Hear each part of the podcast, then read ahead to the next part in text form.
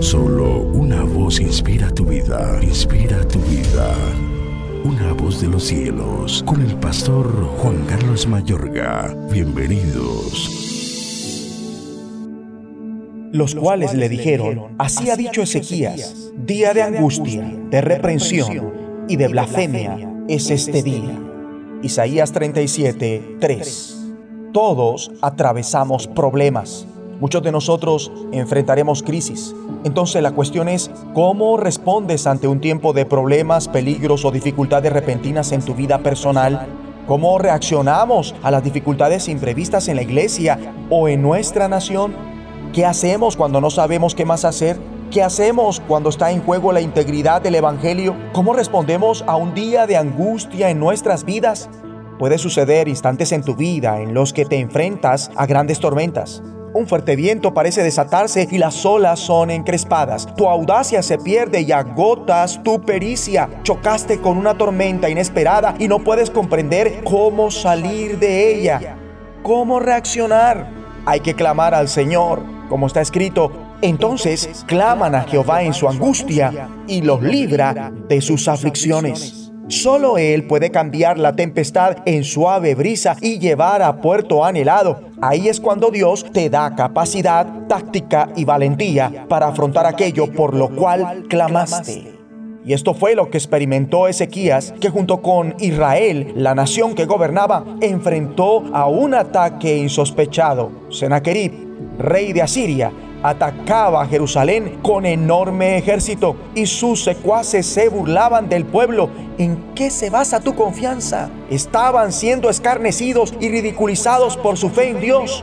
Amigo y amiga, ¿alguna vez se han burlado de ti por tu fe en Dios? ¿Te han dicho, ¿de verdad crees que Dios está contigo? Dicen, a ver, ¿dónde está? Que no lo veo. ¿Realmente crees que confiando en Dios vas a solucionar las cosas? Retomando, aquella situación tuvo que parecer una situación imposible, ya que nadie más había sido librado de las manos del rey de Asiria. Pero ellos no respondieron a las burlas. A veces la mejor respuesta a la crítica es mantener un silencio digno. Así está escrito. Pero el pueblo permaneció en silencio y no respondió ni una sola palabra porque el rey había ordenado no le respondan. Y en el capítulo 37 del libro de Isaías vemos que el rey Ezequías respondió a la crisis rasgándose sus vestiduras, vistiendo de luto y entrando en el templo del Señor envió a buscar al profeta Isaías. Ezequías dijo, día de angustia, de reprensión y de blasfemia es este día, mejor dicho, este es un día negro, estamos en crisis. Y le pidió a Isaías que orara.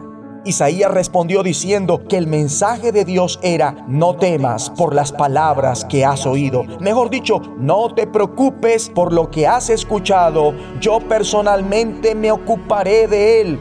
Cuando Ezequías recibió una carta amenazadora, subió al templo del Señor nuevamente, la desplegó ante el Señor y oró. Señor Todopoderoso, solo tú eres el Dios de todos los reinos de la tierra. Tú has hecho los cielos y la tierra. Presta atención, Señor, y escucha. Abre tus ojos, Señor, y mira. Escucha todas las palabras que Sennacherib ha mandado decir para insultar al Dios viviente. Ahora, pues, Señor y Dios nuestro, sálvanos de su mano para que todos los reinos de la tierra sepan que solo tú, Señor, eres Dios. Y por esto vino palabra de Dios a Isaías que le envió el siguiente mensaje al rey.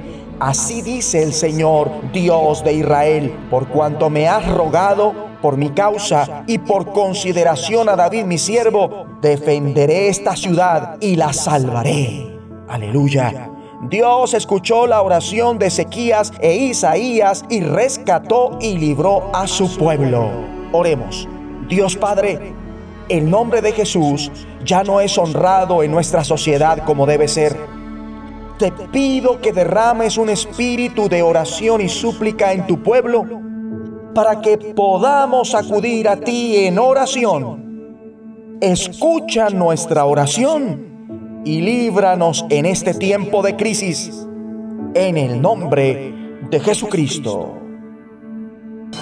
De los cielos. Escúchanos, será de bendición para tu vida. bendición para tu vida.